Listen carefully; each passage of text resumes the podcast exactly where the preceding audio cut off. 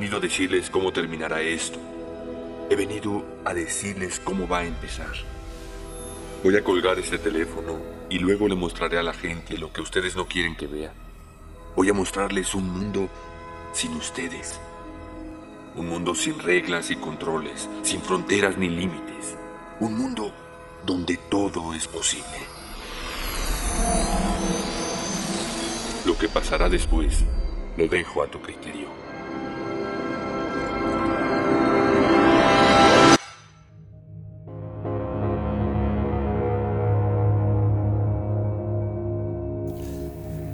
Hola amigos, ¿cómo están?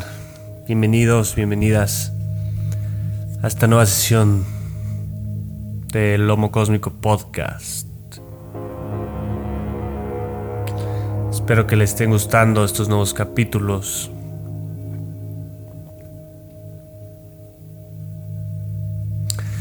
Yo sigo trabajando en la última revisión de mi libro 2048, Crónicas de un futuro exponencial, en el que narro a manera de crónicas y desde dos perspectivas diferentes el desarrollo de la especie humana del 2028 al 2048, en un contexto en el que el crecimiento es exponencial de la tecnología. Entonces, en estos 30 años que represento en el libro a futuro, pasan cosas que podrían parecer de una ciencia ficción de un futuro lejano, pero son cosas reales que van a pasar ahora.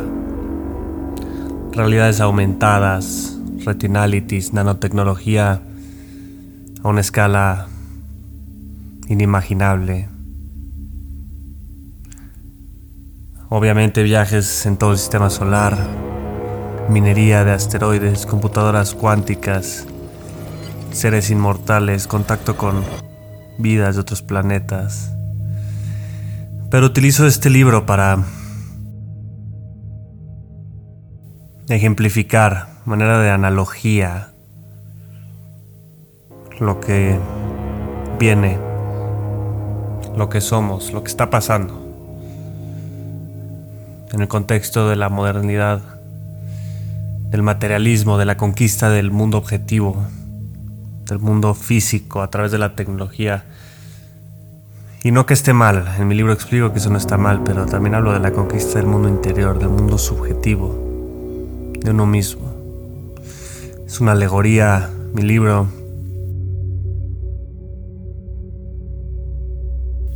Y creo que la película The Matrix, la Matrix, de mis películas favoritas, creo que también es una alegoría. Y voy a explicar por qué. Algunos de ustedes seguramente leyeron La Rebelión de la Granja, escrita en 1945, que habla sobre una granja en la que los animales se rebelan de los humanos. Eventualmente los cerdos ocupan el lugar de los humanos en el nuevo régimen y resultan ser peores que los humanos. Y este recurso de la alegoría en, esta, en este cuento que parece ser para niños, este recurso lo utilizó Orwell para explicar el régimen soviético de Stalin. El disco Animals de Pink Floyd está inspirado en esa novela. Y fue la única manera que tuvo George Orwell de hacer entender a su público, en parte porque si lo hubiera hecho explícito lo hubieran perseguido, de hecho lo persiguieron, pero fue el recurso que él utilizó. Y la película The Matrix en 1999. Yo tenía apenas 11 años. La primera vez que la vi no le entendí nada, pero me encantó por las escenas de acción. Esta película de los hermanos Wachowski, de ciencia ficción, para los que no la han visto, esta película habla de un futuro en el que las máquinas y los seres humanos están peleados. Y creo que esta película es para la sociedad actual para nosotros lo que la rebelión de la granja fue respecto al régimen de Stalin. Y el protagonista de Matrix es Neo, interpretado por Keanu Reeves, uno de mis actores favoritos y que de por sí ahorita está muy de moda por su aparición en un juego de video. Neo es contactado por un grupo de rebeldes encabezado por Morpheus. Ellos creen que Neo es el elegido, es el que va a terminar la guerra con las máquinas. Según Morpheus, la humanidad entera desde hace mucho tiempo perdió esa guerra contra las máquinas y viven debajo de la tierra peleando constantemente contra ellas. Según Morpheus, la realidad en la que vivimos tú y yo Neo, o Mr. Anderson, como lo llama el agente Smith, esta realidad para nosotros los humanos que no hemos sido despertados es para Morpheus una simulación creada por las máquinas para entretenernos, mientras somos germinados como plantas para alimentar a las máquinas. Y The Matrix, como les comento, es una alegoría que explica lo que está pasando en nuestra realidad. Es una alegoría muy profunda, una metáfora, que tiene dos niveles.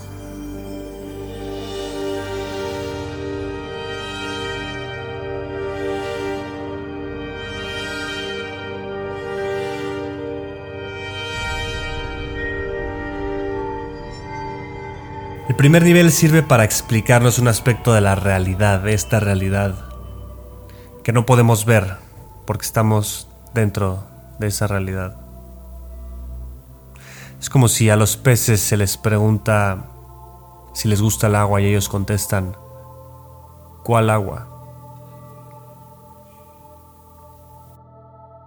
Primero vamos a hablar de este nivel, la alegoría. Y es a lo que la gente se refiere cuando habla de que vivimos dentro de la Matrix. Esa afirmación es completamente real, pero no en el sentido literal de la película. Es decir, no vivimos en un en una simulación creada por unas computadoras mientras nos germinan para alimentarse de nosotros. Más bien esta Matrix tiene que ver con la manera en la que percibimos nuestra cultura, nuestro lenguaje, lo que está bien y lo que está mal. Es una dimensión mental.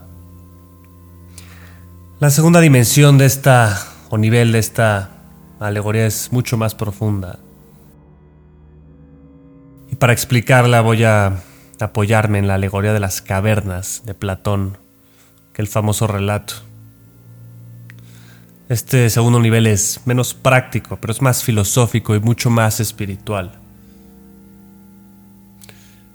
En esa parte les voy a explicar nuestra manera de concebir nuestra realidad. Y les voy a demostrar por qué es completamente real esa Matrix. Aunque no sea proyectada por estas máquinas, sino por nuestra propia mente.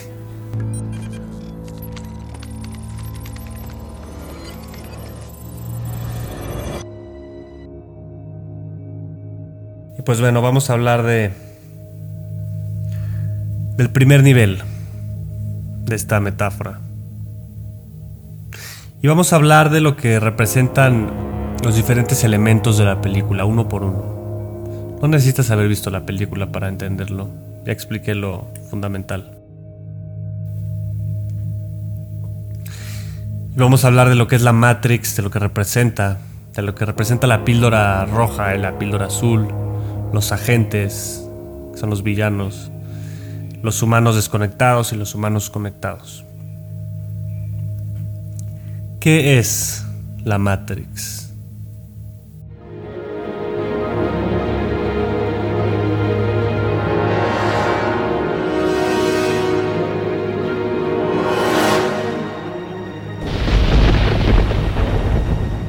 Matrix is everywhere. It is all around us. Even now, in this very room. Matrix está donde quiera, a nuestro alrededor. Aún ahora está en esta habitación. You can see it when you look out your window or when you turn on your television. Puedes verla asomándote a la ventana o encendiendo el televisor. You can feel it when you go to work, when you go to church, when you pay your taxes. Y la percibes al ir a trabajar, al ir a la iglesia, al pagar impuestos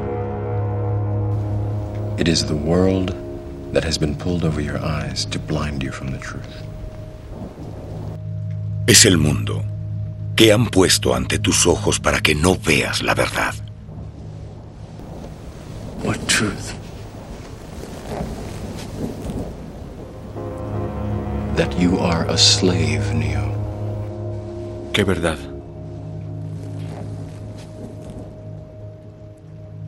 Que eres un esclavo, Neo.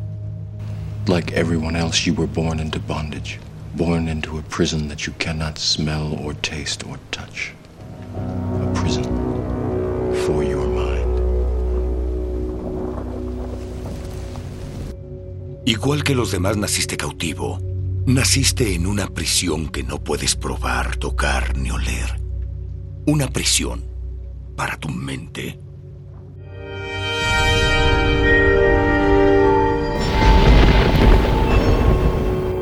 La Matrix no es un lugar, no son las ciudades como algunos dicen. La Matrix es todo, somos todos. Una prisión de nuestra mente para nosotros. ¿Qué es la mente? Ya hemos hablado de eso en otros capítulos, pero la mente es una herramienta evolutiva que tenemos para deducir patrones del pasado, aprender de ellos y así solucionar cuestiones del futuro. Estos patrones mentales que aprendemos, estas reglas, si es A debe de ser B, son reglas creadas por nuestra mente. Por ejemplo, si yo toco el fuego, yo sé por mi experiencia que me voy a quemar. Si nubla mucho y baja la temperatura, yo sé por mi experiencia que es muy probable que llueva. Estas reglas son obvias, pero hay reglas más sutiles y esas son las que componen la Matrix. La Matrix entendida como este conjunto de reglas o creencias sutiles que tenemos respecto a la realidad, que nos han sido enseñadas por nuestras propias experiencias, por nuestros padres y por nuestra sociedad. Es el contenido que existe dentro de nuestra mente, la programación. Es el agua en la que viven los peces, a los que se les pregunta de qué color es el agua y ellos responden, ¿cuál agua? Nunca han vivido fuera del agua, entonces no saben que están en el agua. Como nosotros, nunca hemos vivido fuera de esta Matrix, no sabemos, no la podemos ver. Recuerden que no conocemos la realidad como es, sino como nuestra mente la interpreta. Y nuestra mente puede ser literalmente programada para interpretar la realidad de una u otra manera.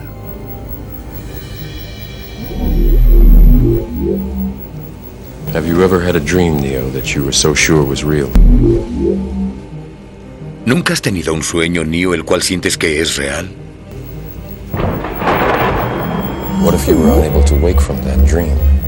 How would you know the difference between the dream world and the real world? Y si no pudieras despertar de ese sueño, ¿cómo diferenciarías el mundo de los sueños del mundo real?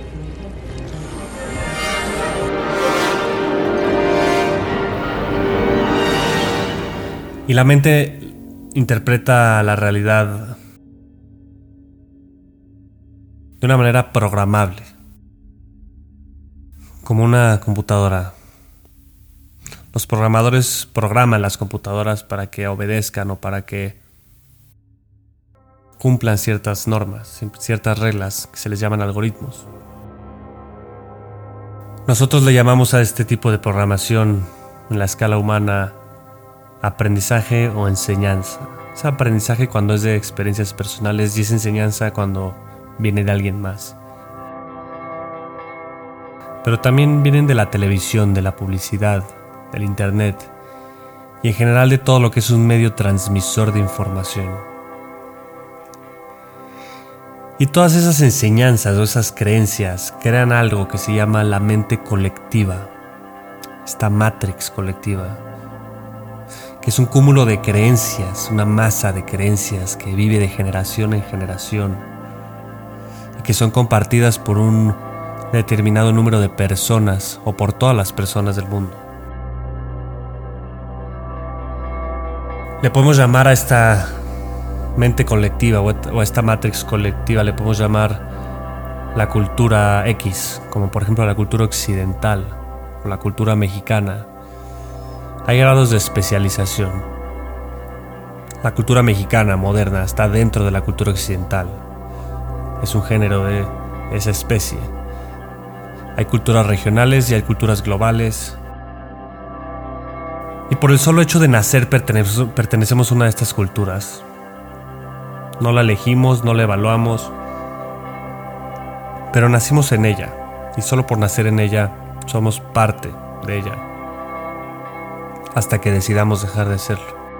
Ahora, no confundan la palabra cultura con el adjetivo de que alguien es culto o no. No estoy hablando de eso. Estoy hablando del sistema de creencias, no del nivel de cultura de una persona o un pueblo. Por ejemplo, una persona nacida en México va a tener un sistema de creencias completamente distinto al de una persona nacida en Japón. Sus valores van a ser diferentes, sus ideas. No solo lenguaje, no me refiero al lenguaje, sino a la manera misma de concebir la realidad. Lo que llamamos costumbres, pero va más allá de la costumbre. Y aunque el mundo, el planeta sea el mismo, la mente colectiva cambia entre países y por supuesto que cambia entre tiempos, entre épocas de la humanidad. Y los valores que predominan en una cultura tendemos a creer que son los adecuados solo porque son los vigentes, solo porque son. Y a veces no lo cuestionamos.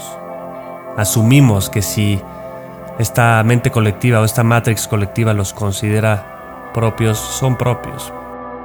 hay que tener mucho cuidado con eso. Tienes que entender esto. Ahí te va, escúchame muy bien.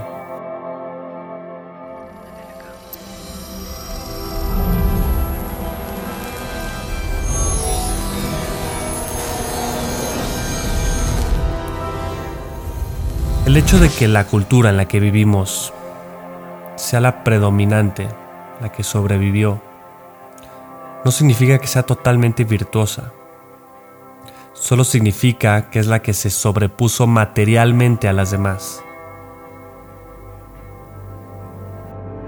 La cultura nazi, por ejemplo, casi se sobrepone en la cultura occidental.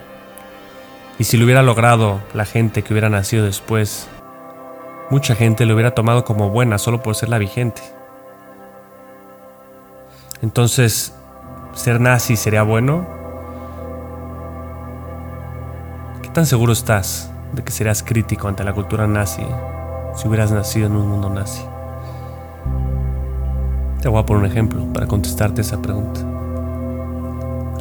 ¿Qué cultura ganó en, en América hace 500 años? En cierto sentido, ¿no fue un holocausto peor que el nazi? Son preguntas, ¿eh? Y esa no es nuestra cultura vigente. Cada quien tenga su respuesta.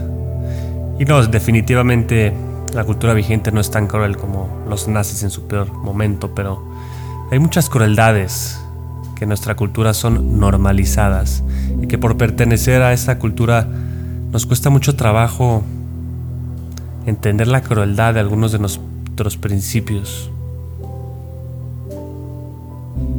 Piénsalo.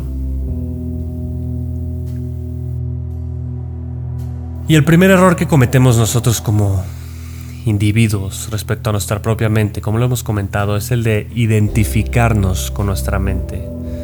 Es el error de creer que somos nuestra mente y de creer que todo lo que nuestra mente nos dice es la verdad. Ahí viene tanto estrés, tanta ansiedad, tanta paranoia. Y como especie cometemos el mismo error. Nos identificamos con nuestra mente colectiva, con la cultura vigente, con esta Matrix, con las creencias y valores de la Matrix, solo por el hecho de que es la vigente, de que es la que nos tocó,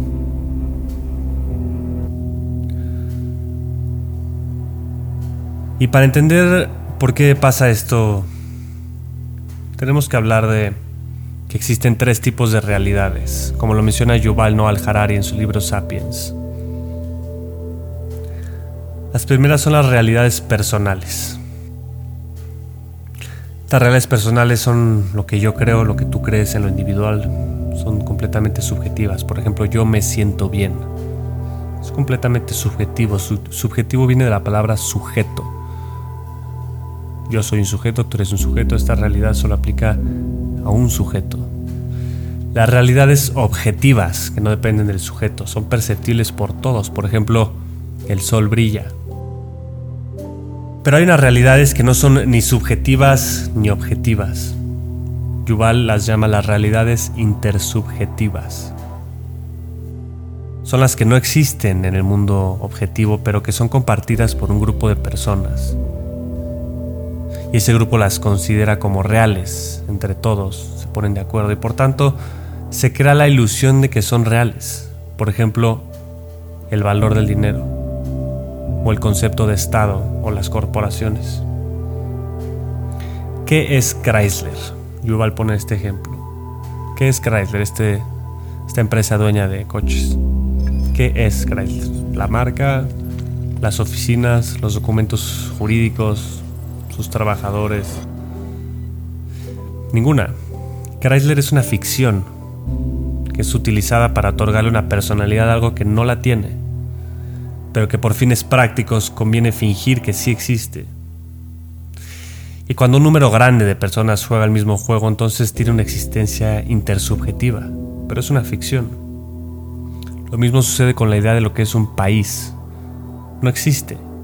No es un territorio ni la constitución, es la suma de todos que crean algo que no existe, una ficción, como la idea de empresa. Y en ese sentido nuestra cultura occidental, o casi cualquier cultura es la suma de muchas realidades intersubjetivas que conforman un sistema, una gran ficción, una gran ilusión. Y eso, eso es la Matrix. Y el tema es que nacemos en esa ilusión. Nuestra mente es programable, entonces la absorbe y vemos a través de esa ilusión, percibimos a través de esa ilusión pensamos a través de esa ilusión. Y lo hacemos con tanto arraigo que literalmente se inserta en nuestras redes neuronales y no nos permite ver más allá de ella. Vemos a través de ella. Pasa de ser una creencia a unos lentes que nos ponemos y percibimos la realidad solo a través de esos lentes. Esa es la Matrix.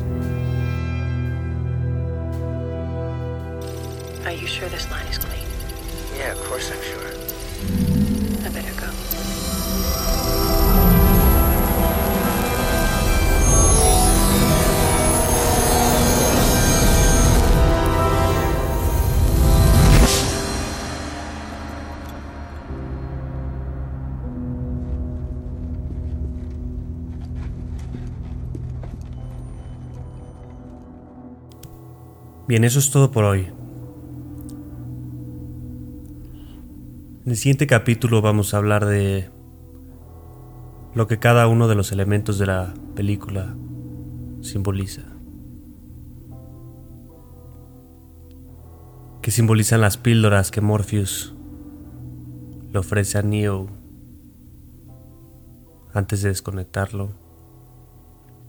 ¿Qué simbolizan los agentes, esos villanos vestidos siempre de traje, que tienen mucho poder dentro de la Matrix, pero que no pueden salir de ella. ¿Qué simbolizan los rebeldes como Neo, Morpheus, Trinity? ¿Y qué simbolizan las personas que siguen en la Matrix sin saber que están ahí?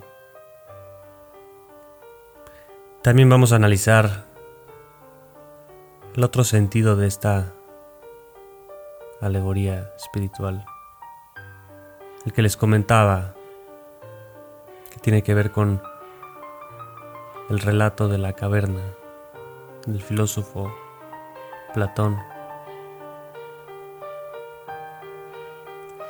Así que nos vemos en el siguiente capítulo. Por favor compartan esta información en sus redes, denle like, suscríbanse, ayúdenme a que este mensaje llegue a más personas. Que todos los seres sean felices. Es todo, Morpheus.